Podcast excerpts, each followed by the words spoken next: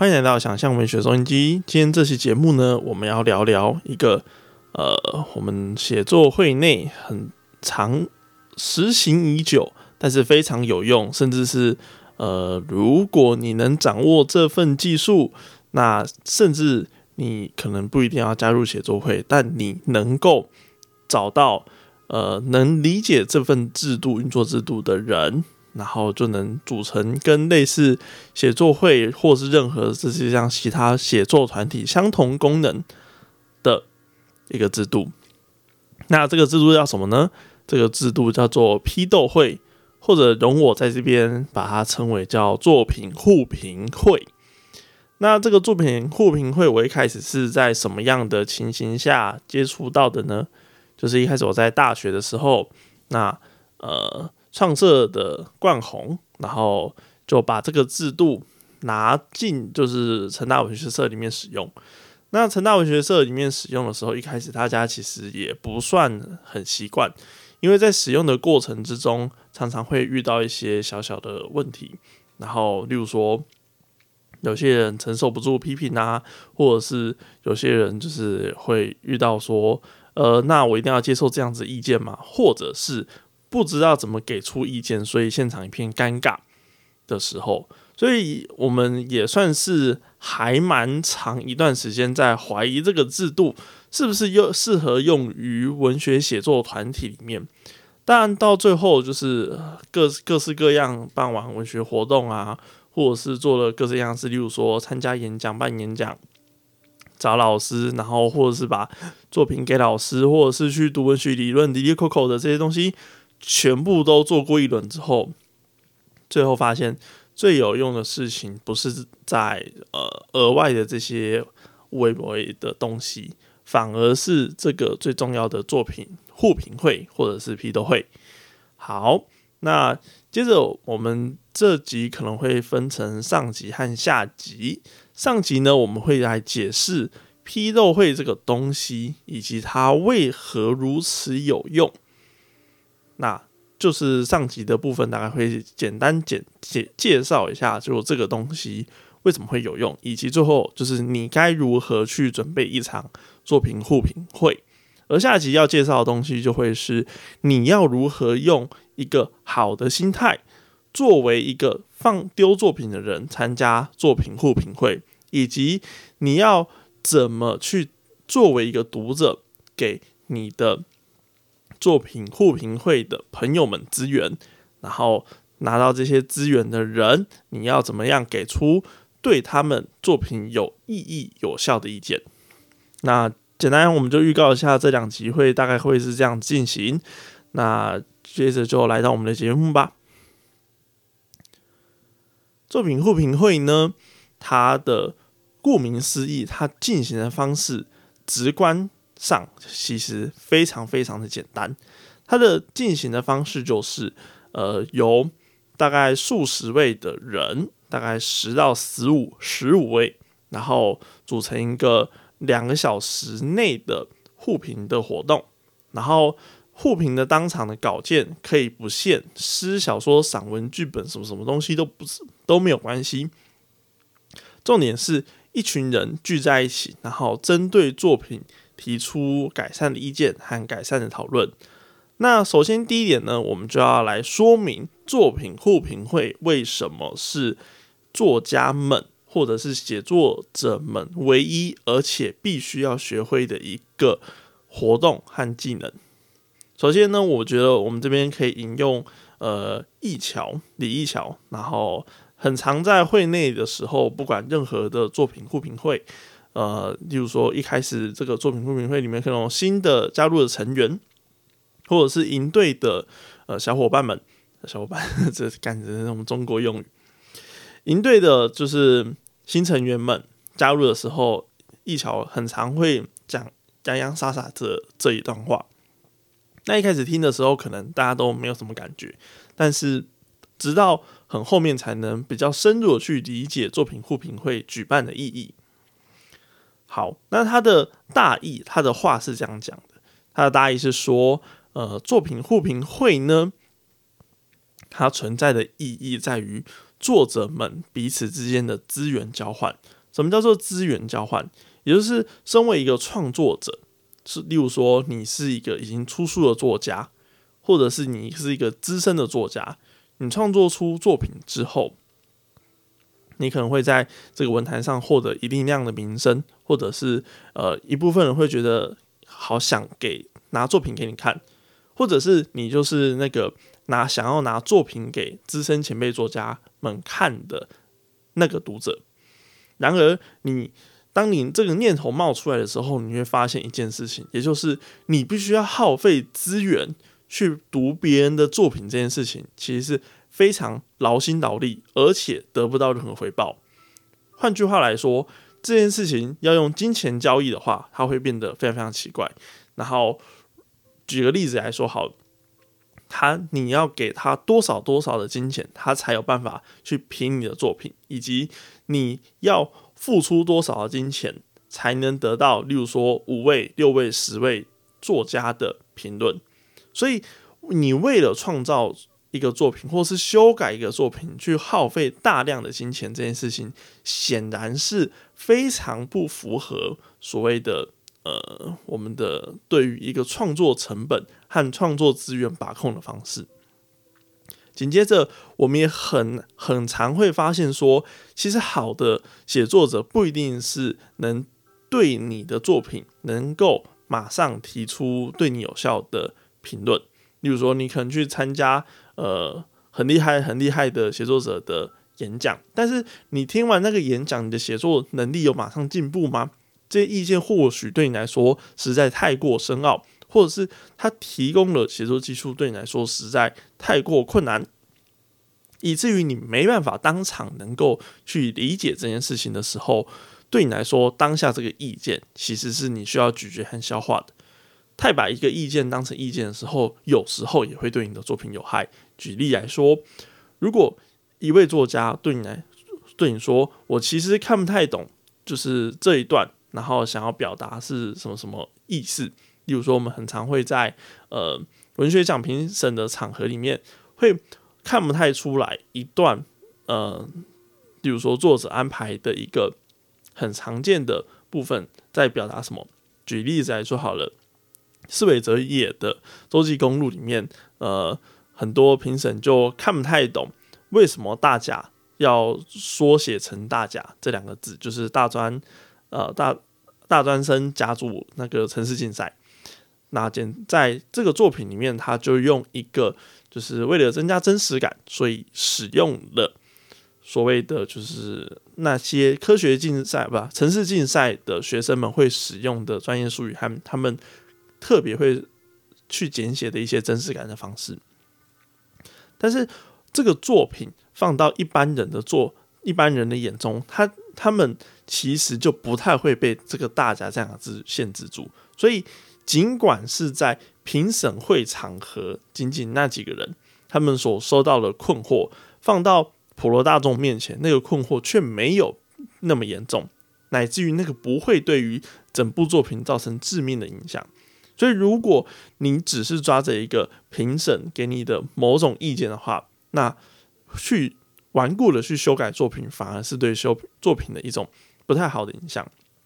第三，也许你真的写出一个世纪奋作，奋到其实它根本没有讨论价值，但你却只能用少少的资源、少少的作家一个一个去问这篇作品到底好不好。最终你会发现，说其实赶快把它拿去改写，或是赶快不要去碰这个作品，赶快去写下一个作品是比较有效率、比较有用的事情。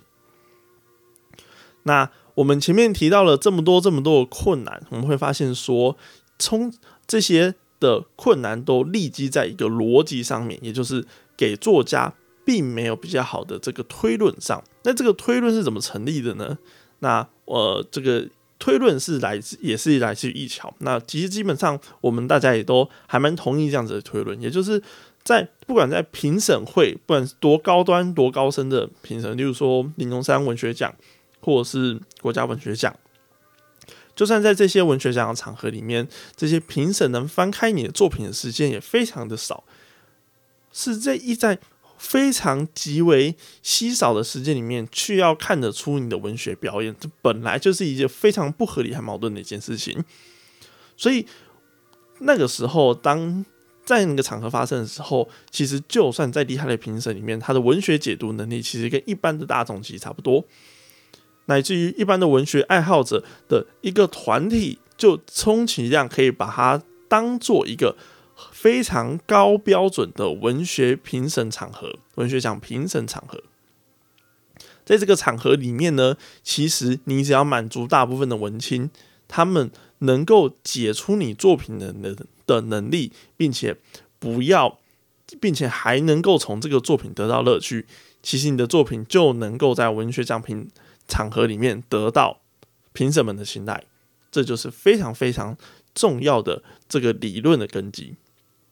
那这个理论，我们最后是怎么知道它是真的呢？其实结局非常非常简单，就是我们反复的去使用了批斗会，也就是作品互评会的这个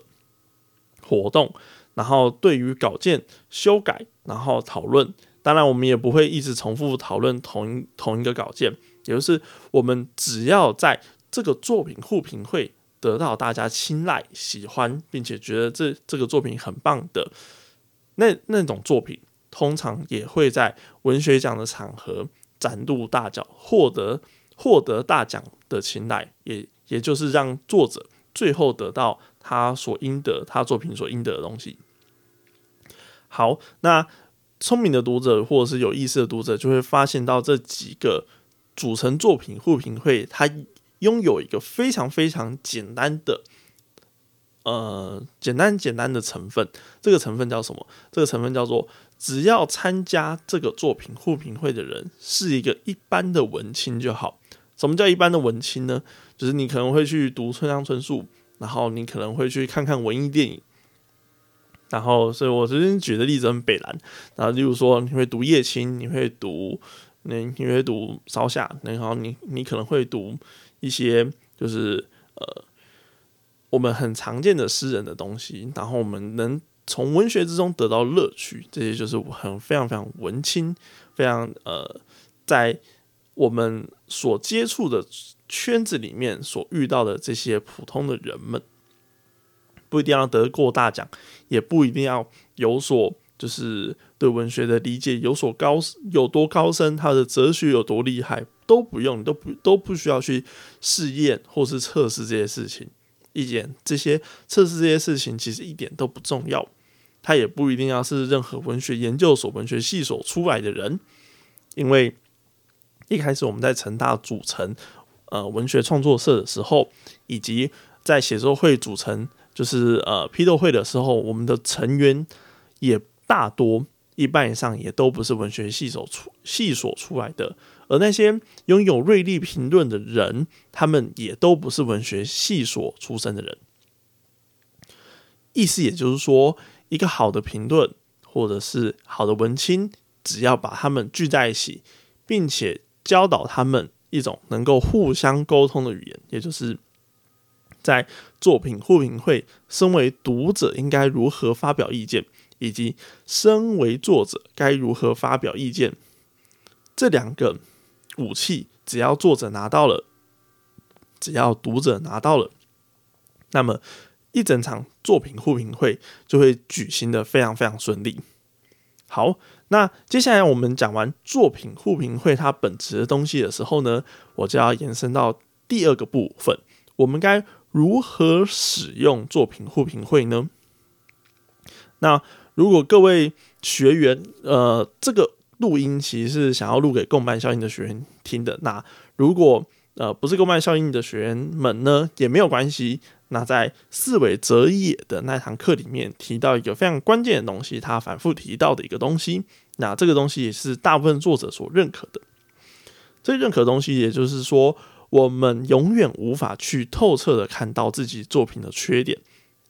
我们讲透彻的的。这个原因，也就是我们可能知道它有缺点，但是我们不知道它发生在哪里。我们必须要透过大量的测试，才知道自己的作品可能在某个环节出了什么问题，或者是在某个地方我们认为有吸引力的时候，我们而读者却没有读到这个吸引力，乃至于他们没有办法享受这个作品。那遇到这个问题该怎么办呢？我们该通灵吗？或者是我们该关录音吗？没有办法。我们最直白简单的方式就是拿给别人看，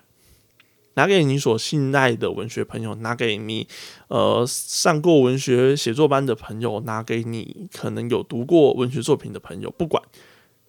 你希望他能读过读出他的东西，因为你自己没有办法读出你作品的缺点。这个东西甚至可以延伸到诗作之中。自己在跟那个诗人杨志杰在聊天的时候，他们说他们自己也会组成一个诗的爱好团体，然后定期的把自己平常或者是最近在写的诗拿出来跟同辈朋友互相讨论和指教。而这个讨论和指教的过程之中，听起来也跟作品库评会是一种同样的运行方式。意思也就是说，身为一个写作者，他其实要做的事情其实非常非常简单，不是办活动，或者是不是。到处打赛，然后或者是办什么杂志什么之类的，其实他只要把作品写出来，然后找一群朋友，能够互相给予正确而不是正确啊，就是有效有效果的意见，然后以及能接收有效果的意见，并且并且彼此互惠下去。重点是互惠这个事情非常非常重要。也就是说，今天我评你的作品，那。明天你丢作品过来，我也会评你的作品。我们彼此之间就是拿出真心，也就是我们去真心的去觉得这个作品怎样修改会好，以及我们真心的给出这个作品认为它真实的意见。作品好看，我们就会说这个作品真的是太美好、太好看了。这个作品好像前面读起来非常拖沓无聊，那我们就要非常诚实的说，这个作品的前半的铺陈其实非常非常无聊。这个作品的结局写得很扯，一点都不可能发生，那我们就要诚实的说，这个作品的结局非常不可能发生。好，那接下来聪明的读者应该有，聪明的听众应该有听到几个比较重要的地点。第一个，你完全不知道自己的作品可能会发生什么问题；第二个。评论的人必须要非常诚实的告诉你你的作品发生什么问题。那你有发现吗？一开始前面讲的那个方法，原本一开始原本大家可能预设的方法是拿你的作品给一个老师看，这件事情可能是有效的的原因，你可能会以为那个导师能够给你一个比较中肯的建议，但是相反的，这个老师跟你素素昧谋面。然后你要拿作品给他，首先他就要占据他的时间，再加上他可能没有办法很好完整的看完你的作品，并且真诚的给出你作品的意见。要给出作品真诚的意见，然后要不伤害这个读者，其实是非常非常难的。在没有信任基础底下呢，这个形式和这个交换实在难以达成。所以这个。交换难以达成的情况底下，甚至你去要求老师给你作品意见的时候，其实是相当没有效率的这件事情。他说明夸夸你的作品之后，那这件事情就告辞段落。其实对于一个呃，甚至找可能你妈妈来评你的作品都还比较好看，因为你妈妈把你的什么样丑陋的样子都看过了，所以其实甚至。你妈妈还会用一个比较真诚或是比较直接的方法说：“哦，干这篇好难看哦”之类的这样子的方法。所以，我们充分的去认识作品互评会的外观和形貌和它的主要所产生的价值的时候呢，那我们就会进到比较素物第三 part 我们想要聊的层面，也就是我们该如何举办一个。作品互评会，好，那你们对作作品互评会有认识之后呢？接下来我们就要找到所谓的文艺爱好者和文青团体们。那这个东西呢，大家可能不太确定要从哪里找，但这个东西其实也是可遇不可求，也是它这个活动最难的部分，因为。呃，认识人这件事情本来就是对文青和就是写作的朋友，本身是一件比较困难的事情。但只要你认为你在跟别人相处过程中，你觉得哎，你跟他的痛调很近，那你们彼此成为文友之后呢，其实你们三五个人就可以组成一个这样子的团体，彼此看彼此的作品，然后注意一下分量，不要其中一个人可能丢出今天丢出了一篇小说八千字，然后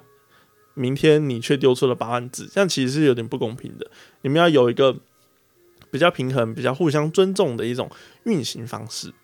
好，那当你找到你的朋友之后呢？找到朋友这件事最难，所以你先找到你的朋友。找到你的朋友之后呢，那接下来我们就要准备举办作品互评会。那作品互评会呢，举办的方式就是约大家出来讨论作品。但是约大家出来讨论作品这件事情，其实还有一个非常重要的需要注意的一点，也就是不是只有作者才需要参加作品互评会。我再强调一次，不是只有作者才需要参加作品互评会。身为读者的你，尽管这次没有投稿，但请务必参加作品互评会。为什么呢？因为你这次给的意见，下次别人才会愿意给你意见。你不能只是参加，你不能只是拿走那个 party 的上面的啤酒，而却不愿意为这个 party 贡献任何一点。其他的好处，或是其他的回馈，那你当你成为那个 party 上最自私的人之后，那就不会对，就不会有人邀你邀你来这个 party，甚至这个 party 以后就不举办。这个是对作品互评会最伤最伤的一件事情。当一个作品互评会或者当一个文学团体消失的时候，也就是当他们活动参加的人。和评论的人都认为这件事情是事不关己的时候呢，一个文学团体就会彻底的消失和毁灭。好，所以讲完一个这个非常重要的前提的时候呢，也就是说，今天这次作品互评会，你可能没有投稿，但是身为可能在这个文学团体中的你，请务必，请务必尽量拨空参加。这个作品互评会，并且尝试给予其他人意见，并且尝试给予其他人意见。好，那接下来这个互评会呢，我们就有参加的作者和参加的呃读者。那有了作者和读者之后呢，我们就会开始进到以下的东西。通常呢，这个作品互评会最好的人数会是希望在。八个人以上到二十个人，因为二十个人就有点多，不一定大家都能够发言，所以最多最多就是二十个人。那进行的方式有实体和线上的方式，那这两个方式它其实具体差不多，具体差不多。那比较重要的是它进行的方式。首先呢，一个好的作品互评会，它应该要有一个。中心者，也就是主持人。这个主持人呢，他有有办法去收集其他人的作品，其他人作品。那他收集其他人作品的时候，通常会进啊，通常会进行一个询问的动作，就是询问你要不要匿名。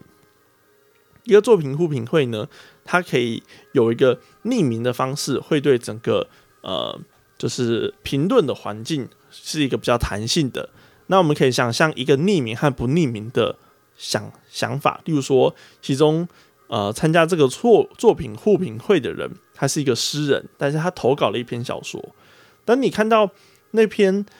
小说上面旁边的作者名字是诗人的时候，你会带着一个很奇怪的眼光，或者是异样的眼光去看这篇作品，或者是说，你是一个小说家，你想要写诗，但是你很确定你的诗不一定会。很好，或者是他可能是一个比较新手、比较生嫩的诗。那这个时候，你可以选用匿名的方式，让你重新进入一个初心者、挑战者的大家都不可见的战争迷雾的情况底下，也许你就可能得到更真诚的建议。那真诚这个东西，我们前面也讲到了，是作品互评会里面非常需要注重的一环。所以，真诚这个东西就会是。你决定你今天要不要匿名的战略方向。换句话说，也有一种情况是，我不太希望匿名的，也就是我即将要出书的互评会。而这个即将要出书的情况底下呢，我会想要希望评论我的人能够针对我的这本书以及我这个人做一个连接和行销，能够知道我这个作者的身份在这个文章里面产生什么样的效果，而这个效果能得到什么样的文学表演。是这场作品互评会不匿名的理由。好，所以听完匿名和不匿名了之后呢，我们就需要一个主持人，因为大家自己丢稿的话，很快的就没有办法匿名了嘛。所以我们需要有一个主持人帮大家整理稿件。匿名的稿件呢，就是帮帮大家就是重新编辑之后，把它变成可找不到原作者的呃辨认的身份的方式，然后。如果是不匿名的，那就比较简单，就直接把它整理成一个大家可以看到的稿件的形式。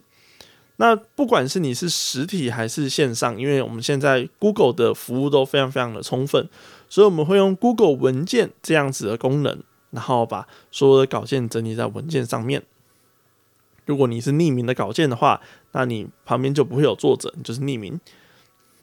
那如果你是呃，不匿名的稿件的话，你就会直接泼上去。整理完稿件之后呢，我们他们这些稿件就会被放在一个资料夹里面，而这个资料夹就会是开始让读者去阅读的环节。那通常这个资料夹里面的小说篇数呢？通常会在四篇左右，因为一个活动大概办到两个小时，后面的大家参与的人就会累。两个小时就是一个演讲的长度的极限，这样两个小时、两个小时半。那四篇小说，一篇小说大概讨论二十到三十分钟，其实差不多，因为毕竟有一万字以上。那而且你也很难当场去阅读，所以大家的事前阅读是非常非常重要的。所以当你收集稿件的时候，请务必在活动开始前。至少要留一到两个礼拜的时间给读者们去留下评论和注解，而现在的 Google 文件有一个插入注解的功能，你去插入注解的时候呢，其他人也会看到，所以你在使用注解的时候，作者就会发现说某一个地方它被留下的注解会比较多，比如说这段非常非常奇怪，那这个注解就会一直被留下，一直被留下，一直被留下。那就会发现说，哦，那这段是一定要改喽，或者是这段是可能是出了什么大问题。那作者也会预先的发现说，好，那哦，大概这篇小说在这个作品互评会它所造成的回响是什么？等到实体活动或者是线上会议开启的时候，大概就会对自己的作品心里有个底，并且确定自己最终想要跟呃。读者互动的内容是什么？好，那接下来我们讲完评论和注解的之东西之后呢，我们要确保每篇作品大家都有阅读，然后尽量的有在注解。前面我们也提到的一个失败的文学活动就是大家事不关己，所以最好大家都要读，大家都要注解。至于怎么读，至于怎么注解，会在下一篇 p o c k s t 的时候，下下一集跟大家解释。那开始活动开始的时候呢，我们这边在讲这个活动的几个进行简单进行的环节。一开始主持人会给大家介绍稿件的评论的顺序，介绍完评论的顺顺序之后呢，主持人就会依照每个互评会的特性，有些互评会是全匿名的，或是不匿名的，或者是他会有自己的决定方式，这些。的权利都会交给主持人，所以大家记得要听主持人的话。那主持人会针对每一篇稿件呢，他进行一个让读者直接面对这篇作品所讲感觉的部分。那虽然大家都是写作者，打字都非常非常快，但是如果你纯粹只使用 Google 文件来去注解的时候，你就会发现。他能写的东西其实没有很多，远远比不上一个活生生的人，然后对着麦克风或者是实体上，他用他的表情反应，表现出对于这篇作者作品的感想和反响，而唯有这个时候，你才能透过作品互评会找到自己真正信任的文学伙伴。找到真正的信任文学伙伴的时候，你才能知道这篇作品，或者是未来我该拿什么样的作品给别人，乃至于你才能知道这个评论的人他的喜好、他的意见、他的文学观、他的美学是什么。这些都是我们在文学之路所认识其他人非常非常重要的部分，也就是我们不能只是透过注解就完成的作品评论。我们一定要有一个让对方用嘴巴，让对方用说话的方式说出来这个环节。所以，当大家都没有什么意见的时候，当大家都不说话的时候，这场互评会会面临到一个前所未有的失败的灾难的前兆。所以，尽量的在作品互评会开始的时候呢，所有参加者都能准备说话的方式，麦克风。或者是实体见面的时候，最好要有一些对于作品要讨论的点，或者是要说话说明的点，以参加这场作品互评会。不是接下来的事情，并不仅仅只是呃作者的工作，而是读者也会有工作。那读者开始针对每篇作品讲完之后呢，这个是大概是。呃，整个整场作品互评会比较长，然后比较重要的环节，讲完这些环节之后，还会有一个最后一个增加的环节。这个环节不一定会发生，也不也不一定会实现，但是也还蛮有，还蛮高几率会发生的，也就是作者提问环节。那作者提问环节呢，以或者是换句话说，我们也可以讲说叫作者现身环节。在这个环节里面，作者可以去跟读者对话。请注意哦，这个我这边讲的重点在于跟读者对话，而不是捍卫或者是解释自己的作品。因为作品评论的时候呢，